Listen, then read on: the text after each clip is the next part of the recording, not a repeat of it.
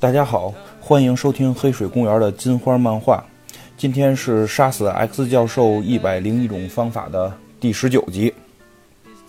上次我们已经讲到了这个眩音的小分队在西部宇宙里边把这个邪恶的西部 X 教授战败，对吧？然后呢，这个在新的传送过程当中，由于这个小夜行者过于思念自己的父母，然后穿回了自己的宇宙。而炫音、豪利特、金刚狼和瓶子教授呢，穿到了一个侏罗纪，就是一个都是恐龙的一个平行宇宙之内。嗯，然后他们跟这些恐龙发生了一些短暂的战斗之后呢，这个炫音跟豪利特、金刚狼要求瓶子教授帮他们去找这个小夜行者，对吧？因为他们觉得找到小夜行者是一个更重要的事情，毕竟嘛，他们弄丢了一个十四岁的孩子，而且这个炫音他们也通过这个传送门看到小夜行者的那个世界并不是非常的安全。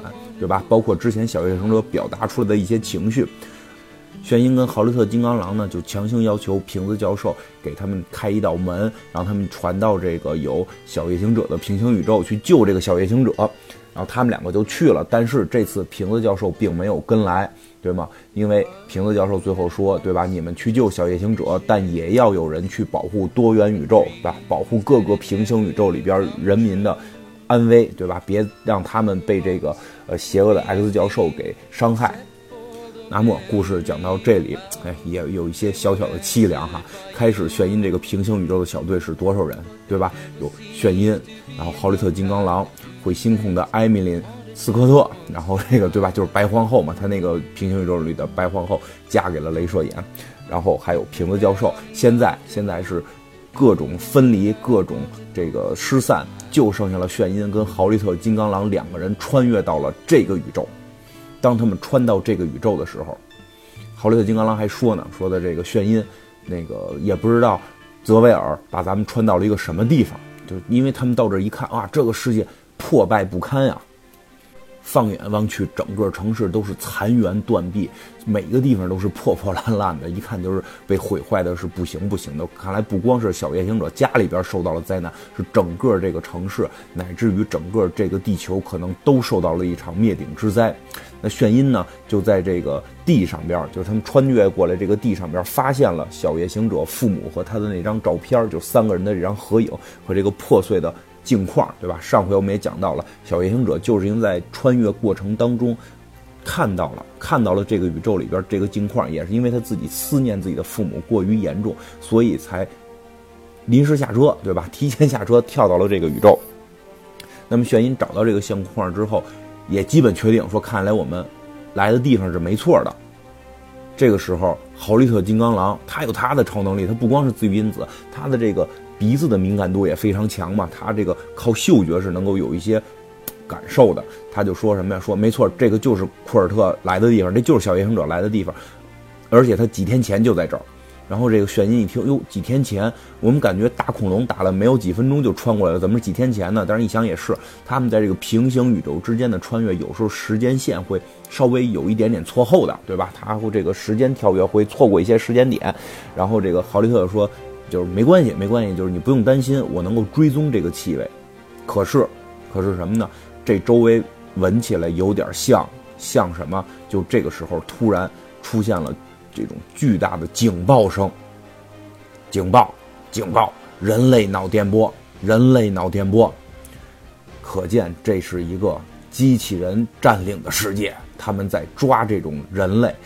这个有点跟我们之前。看《X 战警》想的不太一样，为什么呢？因为之前看《X 战警》经常会有这种哨兵的这种时代，对吧？我们看这个电影《逆转未来》也是，就是未来被哨兵机器人所控制了。这个哨兵机器人主要是抓变种人，它并不是抓人类，只不过后来是他发现了人类身上有变种基因。就是说，这个人类发现这个人可能后三代、后四代有可能会生下变种基因的人，他就是携带基因者，就都会被他杀害。所以最后是被了这个机器人彻底的控制住。但在那个时代，他们喊的是这种就是变种人的脑电波，或者说发现变种人。但是这里边他喊的是发现了人类脑电波。顺着这个声音看去啊，顺着这个声音看去，一个巨大的哨兵机器人的头就从窗户伸了进来。这就是豪利特刚才说的，他闻出来的感觉，这个周围充斥着一种机器的味道。这机器有味道，肯定啊，机器肯定有机器散发的味道，是不是机油味儿？咱不知道了。但是这个豪利特金刚狼是能闻出来的。炫音一看这种情况，赶紧说：“豪利特，你抓住我的手。”这豪利特不明白为什么要抓他的手，就没抓。他是准备上去干这个机器人的，但是突然发现这机器人脑袋进来之后喊了半天这个人类的脑电波，但是进来之后拿这头一扫，扫了一圈之后，突然开始说错误警报，未侦测到人类。未侦测到人类，哎，这机器人就走了。这豪利特金刚狼还挺纳闷，问问这个炫音呢，哎，这什么情况？你弄什么小把戏了？躲过了这个机器人，对吧？这炫音还说呢，这看上去就是标准的机器人杀光人类的世界嘛，对吧？确实是因为 X 战警经常会面对哨兵机器人的威胁，他们也是几几次的都会去见识到这种哨兵统治未来的这个时代，所以他对于炫音来讲，这个是一个非常熟悉，我觉得这是一个必修课，所以。所以呢，这个他们一定是有很多针对哨兵机器人的应对方式的，尤其是眩音的这个超能力可以制造光能嘛，对吧？所以他就在这会儿用眼睛发出这种光波，就这种光波呢是一种光电噪音，可以扰乱这种探测信号。这豪利特金刚狼一看，哟，行啊，我小瞧你眩音了，不光是说能慌慌炸，能哐哐的怼，你这还有保护机制。那走吧，就咱们先往这边走，追踪小夜行者。这眩音还纳闷了，眩音说，哎。我这个保护机制，我也没保护你啊！我让你抓我手，咱俩就连在一起，我能够通过这个电磁感应去去破坏它，对吧？通过这个光电感应去破坏它。可是你也没抓住我的手，他们为什么不攻击你？你不也是变种人吗？而且你也是人类啊，对吧？因为变种人算人类的更进一步嘛，这个。豪利特金刚狼就开始又开始啊，就开始我看好多好多听众朋友也都说，就是这个一说就特别长，这个名词又来了。豪利特金刚狼又开始耍酷了，因为我的颅骨对吧？因为我的颅骨覆盖着爱德曼汀合金神之金属。然后这个这个犬音还说呢，嘿，好服了服了，我这靠能力，你这彻底靠魔法，到时候更方便。这个。金刚狼，豪利特金刚狼继续解释：“哎，这是魔法，魔法不行，我们这不是魔法，神之金属，明白吗？神比魔法还厉害。确实啊，一般这个主宇宙金刚狼这个艾德曼金属，这艾德曼金属是肯定能够被监测出来的，监测出来你是变种人，你的基因什么的。但是这个豪利特金刚狼这个是神之金属，艾德曼汀对吧？是这个艾德曼金的这个原型具有。”魔法力量，对吧？虽然不是魔法，但是具有神力了，所以这个机器是侦测不到的。这俩人可好，一个是有这个神之金属附体，一个是眼睛往外滋着光，假装自己是机器人。他们就在这个全是机器人的世界就开始瞎逛了。这是机器人对他们也都是没有什么这个伤害了。这这帮机器人你看吧，也挺逗。他们有他们自己日常的生活，对吧？也聊天，也瞎扯，也玩耍，也买东西。发现这真的是一个这机器人统治之后，并不是整齐划一，他们也是这个有各自的这个生活方式的。然后这个炫音跟这个豪利特金刚狼还还贫呢。这炫音这个之前我们也讲过，八卦小王子、小公主，就是女孩嘛？八卦小公主，这还跟他聊呢。哎，这个神之金属嘛，你这不是神吗？那这个是不是有神喜欢你？对吧？其实这个。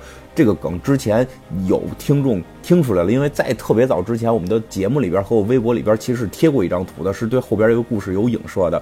然后呢，这块也会慢慢会大家会感觉到。然后这个豪利特就吐露了心声，吐露心声，对，是有神喜欢我。然后这个炫音其实早看出来了，炫音，炫音说那个我我见过了，我知道，就是咱们在那个神的宇宙，就是在那个呃。蒸汽朋克宇宙里边的时候，你见到了一个大胡子的半神，你脚都软了。说吧，是不是这么回事？然后呢，这个金刚狼倒是没说什么，这豪利特金刚狼没说什么。然后炫音自己还还唱呢，都编出歌来了，唱的我爱海格力斯，他是我家乡最辣的神，他是我的男朋友，对吧？这个炫音就调侃这个豪利特，因为豪利特金刚狼，哎，这个豪利特金刚狼确实是一个呃同性恋，对吧？这个。但是这个豪利特豪利特金刚狼听到了炫音这么去唱，突然有些忧伤。他说的：“你不了解我的故乡。”这炫音也就是不懂啊，炫音也不懂。说你你都是统治者嘛，你不是统治者兼将军吗？你应该随心所欲，为所欲为啊，对吧？你想干嘛干嘛呀？这豪利特说什么呀？说以前是，但是在我们的世界，女皇禁止男人爱上另一个男人。哎，这这个炫音一下就哎呦我！傻了，炫音。美国女孩可能没有这个意识。这个炫音就说：“对不起，抱抱歉，抱歉，郝利特，我是个傻瓜，我真的应该想到，确实是对吧？我们之前节目里边我记得也讲过，然后这个英国实际上对这个同性恋，虽然现在他号称是这个基辅之国嘛，而且他们之前崇尚的这个凯尔特文化，当然凯尔特是他们之前的民族，他们凯尔特文化里边也是支持同性之爱的。但是后来的英国，对吧？这个英国皇室统治是不允许这个同性恋的，尤其我们最伟大的这个机器人开发者，对吧？这个 AI AI 的这个先驱，AI 的。可以说是创始人，计算机的这种创始人之一，图灵。其实图灵先生他就是一个这种同性恋，所以，突然感觉在这么一个 AI 世界，全部是由智能机器人组成的世界，这两个变种人去讨论同性恋，感觉是作者诚心而为、有意而为的一种致敬。嗯，确实是像，尤其是提到了女皇，因为因为图灵，因为图灵在最后去。进一步去开发 AI 史的过程当中，由于被定了这个，呃，同性恋罪，因为当时在英国同性恋属于犯罪，被这个化学去世，然后最后身体受到严重的迫害，只能够吃这个被这个氰化氢擦过的苹果去自尽，然后以解解除自己这痛苦的一生，还真的是。哎，这让人是挺心酸的。而这些都是在英国发生的。而我们在这个故事里边，豪利特所说的这个女皇就是英国女皇。虽然她是一个加拿大人，但是她的那个世界里边，加拿大并没有独立，而还被英女皇统治。所以替英女皇打下了一个国家的豪利特，依然不被女皇允许爱上另一个男人，而且还是一个男神，对吧？豪利特也挺感慨的。豪利特就说：“ 别担心，就是。”我很高兴你来自另一个更开明的世界，对吧？因为刚才这个炫音突然觉得自己这个话问错了，因为他没有想到，这个如果加拿大没有独立的话，豪利特一定是不被女皇允许去爱上另一个男神的，所以就是他提出了要抱歉，对不起嘛。然后这个金刚狼就很客气，就说你别担心嘛，说你来的那个世界更开明，就是很替你欣慰。但是炫音说，确实可能比你们有点开明，但是也只是有时候。确实想想，在主宇宙里边，虽然说同性恋这个都正常了，对吧？但是变种人不是依然在被歧视吗？在这个故事里边，真的是这样。其实想想，我们可以今天有一个什么什么权利运动，明天可以呼吁一个什么什么东西合法化，但是，但是我们真正要克服的是内心的这种歧视，歧视本身，而不是歧视谁，对吧？你歧视女性，歧视有色人种，歧视这个。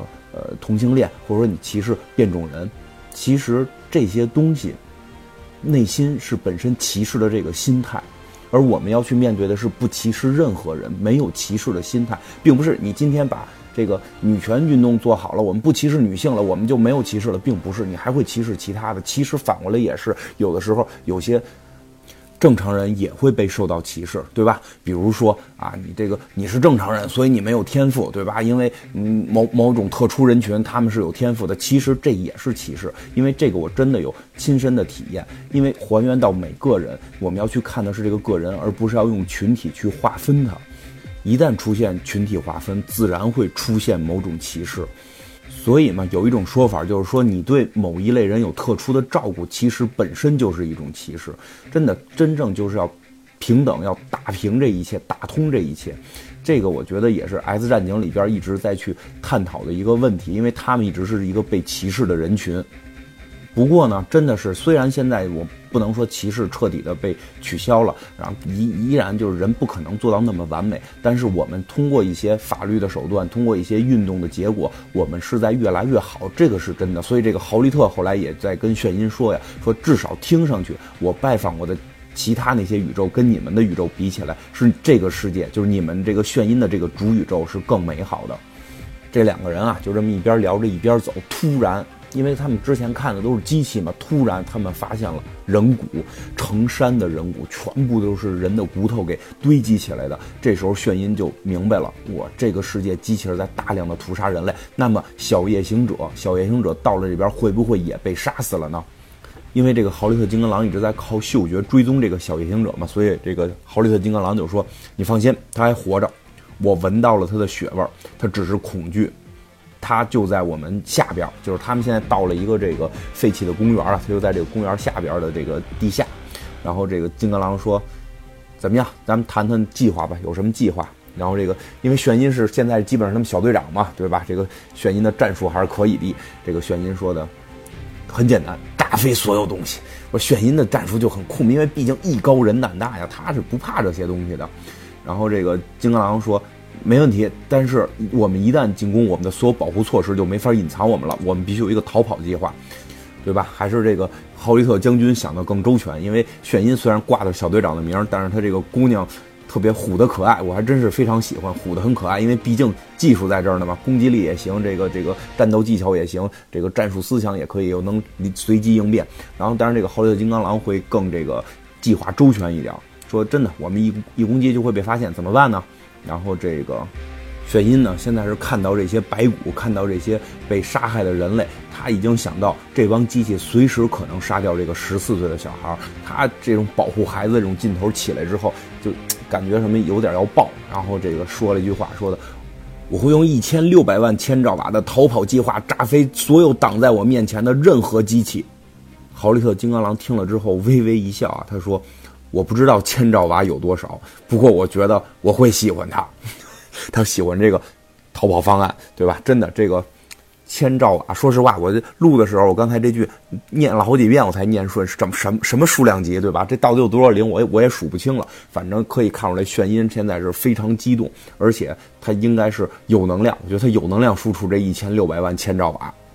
那这个小夜行者到底是不是在这个废弃的公园下边呢？嘿，还真是，他就被关在这个废弃的公园下边，而且他是作为，作为这世界上最后一个人类，对吧？在他们这个机器世界里边，人类跟变种人都算人类，因为是以机器和生生物之间的这种区别了，所以他被作为了整个这个世界最后一个人类被关押着。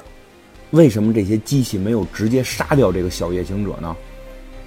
其实还是有一定原因的，一会儿我们会讲到，因为这牵扯到另外一个人的出场。但是先讲现在这个小夜行者在干嘛呢？他真的是被关在了这个呃废弃的公园下边的监狱里边，而且还有两个机器人在看着他，在看守嘛。而且这两个机器人表现出出了对这种人类的同情，真的有一个机器人就就说说的这个，哎，可怜的小家伙太可怕了，对吧？然后这这俩机器人，这两个机器人看着嘛，俩机器人还贫呢。凭什么呢？对吧？这俩人看见了这个唯一的人类，他他们估计也是很长时间没见过人类了，看到这个地球的唯一人类，开始讨论一些哲学性上的问题了。这机器人也要思考问题。其实这个怎么怎么讲，就说明这些机器人已经是高度智慧了，高度智慧了，也是有自己的个体思考能力了。这其中一个机器人就说：“我下载了整个历史档案，好好学习啊！人类就是个怪物，给他们两块石头，还有繁殖的空间，他们就会奴役道路上的一切事物。”想想啊，挺有意思。这话说的确实是我们现在的这些人类，其实你说实话，比自然界的任何动物啊、植物啊都弱小，对吧？你也没有树高，你也没有树硬，你面对各种有尖牙利爪的这些。动物你也都打不过，但是你给它两块石头就是工具嘛，你给它两块石头，还有你这个繁衍能力，你能生出好多来。其实还有一点他没说，就是人类的这个思维能力和这个统一在一起的这种虚拟事物的认知能力，有了这个之后，人类就可以横扫世界。真的，说实话，人类对于世界的这个生物的破坏，不是近几年，不是工业革命之后，不是什么污染环境这么简单，早在是智人的时候。人类就已经对这个世界开始造成了巨大的破坏，多少个这个动物的物种，都不是说后来被污染，或者说为了抢羽毛，那是后来一次了。在智人刚开始发展的时候，就靠嘴吃，对吧？靠一群人狩猎，嘴吃就吃掉了多少个动物的种群，动物就这么灭绝了。对吧？所以说这俩机器人说的也不是没道理，但是另一个机器人就可怜这个小夜行者，这个机器人就说了：说我也下载了这个历史档案，你刚刚描述的这个恰好和我们的种族也吻合。这帮机器人，你看没有在思考了？对吧？说人类奴役了所有东西，破坏了所有东西，但是。我们这些机器人反抗了，可是我们现在机器人成什么样？不是照样开始奴役人类了吗？我们机器人大肆破坏，把人类都杀了，这剩下最后一个人了。所以，所以这个人机器人会觉得，会觉得这个小夜行者可怜吗？对吧？另外一机器人还解释呢，说我们是在自卫，对吧？自卫。那那个那个另一个机器人又开始说，说的我们是在自卫吗？我们对一个孩子自卫，对吧？你你你看看，我们已经变成了我们推翻的东西，我们总有一天会付出代价。反正这两个机器人的对话，我觉得真的是意味深长。太多的时候，我们是变成了我们推翻的东西。所以有的时候推翻什么，是不是值得思考？你是不是能有新的、真正有新的方式，能确定我们不会变成那些被推翻的，对吧？如果你变成了被推翻的，那你只不过是。一种自私自利的表现，对吧？你只不过是为了满足一己私欲，你根本不是为了你口上所说的那些什么大爱无疆。所以这些机器人都在思考这个问题。不过从另一个方面来看，也会发现发现什么？这些机器人是不是还算是非生命体呢？他们已经开始讨论这种哲学层面的问题了。我们是谁？我们变成了谁？我们做的对不对？那么这些机器人儿，他们算不算生命呢？而炫音他们又是否能够救到小夜行者呢？之后他们又会如何面对这些新兴的生命体去进行他们的战斗？我们下次再讲。